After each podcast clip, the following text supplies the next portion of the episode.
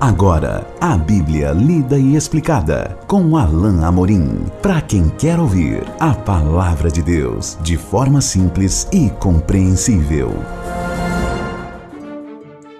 Olá, querido ouvinte, querida ouvinte. Este é o programa A Bíblia Lida e Explicada. Eu sou o pastor Alain Amorim.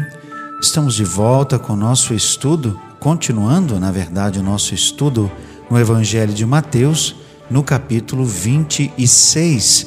Hoje vamos considerar os versículos 36 ao 46. Vamos ler juntos a bendita palavra de Deus. Em seguida, foi Jesus com eles a um lugar chamado Getsemane e disse a seus discípulos: Assentai-vos aqui enquanto eu vou ali orar. E levando consigo a Pedro e aos dois filhos de Zebedeu, começou a entristecer-se e a angustiar-se. Então lhes disse: A minha alma está profundamente triste até a morte. Ficai aqui e vigiai comigo. Adiantando-se um pouco, prostrou-se sobre o seu rosto e orando e dizendo: Meu pai, se possível, passe de mim esse cálice Todavia, não seja como eu quero, e sim como tu queres. E voltando para os discípulos, achou-os dormindo. E disse a Pedro: Então nem uma hora pudestes vós vigiar comigo? Vigiai e orai, para, não entre... para que não entreis em tentação. O espírito, na verdade, está pronto, mas a carne é fraca. Tornando a retirar-se, orou de novo, dizendo: Meu pai, se não é possível passar de mim esse cálice sem que eu o beba, faça-se a tua vontade. E, voltando, achou-os outra vez dormindo, porque os seus olhos estavam pesados. Deixando-os novamente, foi orar pela terceira vez, repetindo as mesmas palavras. Então voltou para os discípulos e lhes disse: Ainda dormis e repousais? Eis que é chegada a hora e o filho do homem está sendo entregue nas mãos de pecadores. Levantai-vos, vamos, eis que o traidor se aproxima. Chegamos num momento crucial nessa passagem é, de Mateus 26, momento em que Jesus demonstra toda a sua angústia e toda a sua humanidade. Mas nós veremos no nosso estudo que mais do que apenas provar que ele era humano e por isso suscetível à, à tristeza e à dor, nós vemos aqui nessa, nessa passagem um grande exemplo de Jesus para nós. Então o texto começa dizendo que a, a, a partir do momento que Jesus saiu de onde eles tomaram a ceia, eles foram a, a um lugar afastado e a um jardim chamado Getsemane. Ali Jesus eh, se separou do grupo dos discípulos, eh, indo apenas com alguns, eh, uns poucos, para que orassem com ele. Então Pedro e outros dois foram com Jesus um pouco mais adiante para orar. E Jesus pede que Pedro e os, e os outros dois orem com ele. E Jesus, inclusive, informa uh, o motivo que o estava uh, inicialmente levando a, a orar. Ele diz assim no verso 37: Estou angustiado, minha alma está profundamente triste até a morte. Verso 38 também: Ficai aqui e vigiai comigo. Jesus queria a companhia dos seus discípulos para orar com ele, apoio de oração nesse momento tão difícil, tão angustiante. E a angústia que estava tomando conta do coração de Jesus certamente era por causa do que estava por acontecer. Como nós já dissemos várias vezes, Jesus sabia exatamente o que estava por vir. Jesus sabia exatamente que caminho ele trilharia e que o conduziria até a cruz. Mas isso, meu querido ouvinte, minha querida ouvinte, não significa que Jesus estava passivo com relação a isso, que ele não sentiria o que aconteceria. Eu sei que, como Deus, havia uma resolução por parte de Jesus por causa da vontade de Deus que ele sempre soube.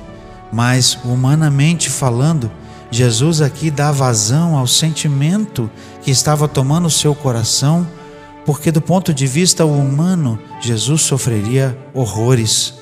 Do ponto de vista humano, aquilo que aconteceria com Jesus seria praticamente impossível de suportar. Por isso, Jesus busca o auxílio de Deus. Por isso, a comunhão com o Pai nesse momento é tão importante, porque, sem dúvida, Jesus queria levar a Deus a angústia e a aflição que estavam tomando conta do seu ser. E humanamente falando, talvez Jesus estivesse diante de sentimentos que ele jamais havia uh, sentido em termos humanos. Talvez uh, justamente a proximidade e o horror da morte que, que, que se seguiria uh, tivessem tomado o coração de Jesus de uma tal forma que ele precisava de comunhão com Deus para suportar um pouco, para suportar aquilo que aconteceria dali a pouco, melhor dizendo. Então, verso 39 diz: Adiantando-se um pouco, prostrou-se sobre o seu rosto, orando e dizendo: Meu pai, se possível, passe de mim esse cálice. O cálice aqui é uma referência ao sofrimento e a tudo que aconteceria com ele. Todavia, não seja como eu quero, e sim como tu queres. E o texto diz que Jesus orou por três vezes essa mesma oração, dizendo a mesma coisa. Havia uma disposição no coração e da vontade de Jesus de se submeter ao Pai. Talvez Jesus orasse e na oração é, dele já houvesse um reflexo de que ele entendia, em termos do propósito de Deus, que não era possível que aquilo é, passasse dele. Talvez Jesus já entendesse isso e soubesse isso, mas humanamente falando, é, Jesus é, se coloca na, na, na presença de Deus para compartilhar daquela angústia, daquela dor que estava tomando conta do seu ser. E a lição que eu disse para vocês anteriormente, que Jesus quer deixar conosco aqui, é a sua obediência, é a sua submissão a Deus e ao plano de Deus. Ainda que isso resultasse em sofrimento, ainda que isso resultasse nessa angústia que ele estava sentindo e certamente nas dores físicas que se seguiriam por causa ah, dos socos, por causa do fato de que Jesus apanharia, por causa do fato de que Jesus seria açoitado eh, cruelmente na cruz, vituperado, como nós sabemos que ele foi. No entanto, Jesus nos dá um exemplo de submissão ao plano de Deus, de submissão à vontade do Pai. E aqui, essa intimidade do Pai e com o Pai nos permite ver essa cena como uma cena de um filho que clama ao seu pai, pedindo por alívio, pedindo por socorro. E certamente Deus socorreu o seu filho. Nós vemos que o texto caminha, Jesus volta aos discípulos e os encontra dormindo, e diz assim no verso 40: Então nenhuma hora pudestes vós vigiar comigo? Jesus esperava que seus discípulos o estivessem apoiando. Jesus esperava que seus discípulos estivessem com ele, compartilhando daquela dor, já que ele já tinha avisado que a alma dele estava conturbada, estava triste. Mas os discípulos, tomados de sono, não vigiaram com ele. E Jesus exorta: vigiai e orai, para que não entreis em tentação. Ora, é sobremodo alarmante aqui o fato de que Pedro já tivesse sido avisado que ele trairia Jesus. E aqui nesse momento, ao invés de orar e vigiar, Pedro está dormindo com os outros, completamente alheios àquilo que está por acontecer. Os discípulos estão tomados de sono. Jesus volta e ora mais uma vez, e o texto diz com as mesmas palavras. Jesus está alerta. Esse é outro exemplo para nós aqui. Não somente a submissão de Jesus, não somente a sua, a sua uh, submissão ao Pai, no, ao plano do Pai, mas Jesus exemplifica essa, esse alerta, esse estado de alerta, esse vigiar para que não entrar, para não entrar em tentação.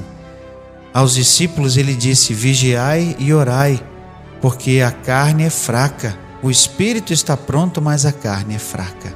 Jesus faz exatamente isso. Ele vigia e ora, busca a Deus para que aquilo que ele estava sentindo no espírito e em espírito estava orando em completa submissão a Deus, fosse então transferido para a sua própria carne e ele não fraquejasse e ele não se entregasse ao sentimento que estava tomando o seu coração. Jesus, buscando o Senhor, buscando o seu Pai, se enche de coragem e se enche de força física para suportar o momento de dor que estava chegando.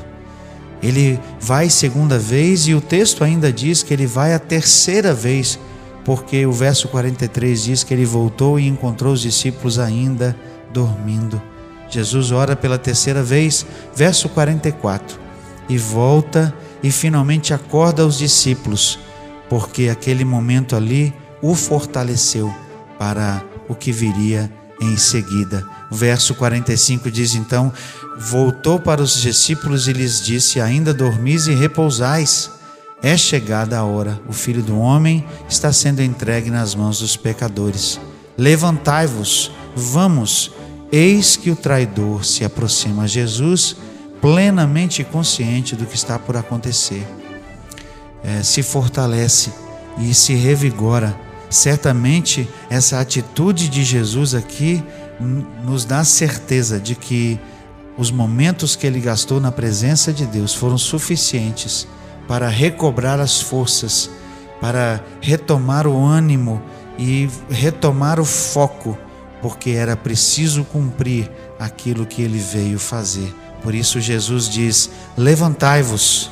É como se Jesus é, estivesse dizendo: Olha, fiquem prontos, porque o que está para acontecer vai, vai começar a acontecer agora.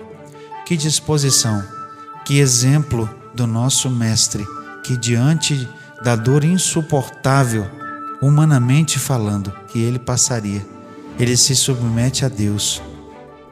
Que exemplo para nós que, num momento em que certamente a sua carne fraquejaria, ele se submete a Deus, busca forças para que ele suporte espiritualmente e que essa força espiritual se estenda para que o seu corpo também se submeta à vontade soberana de Deus.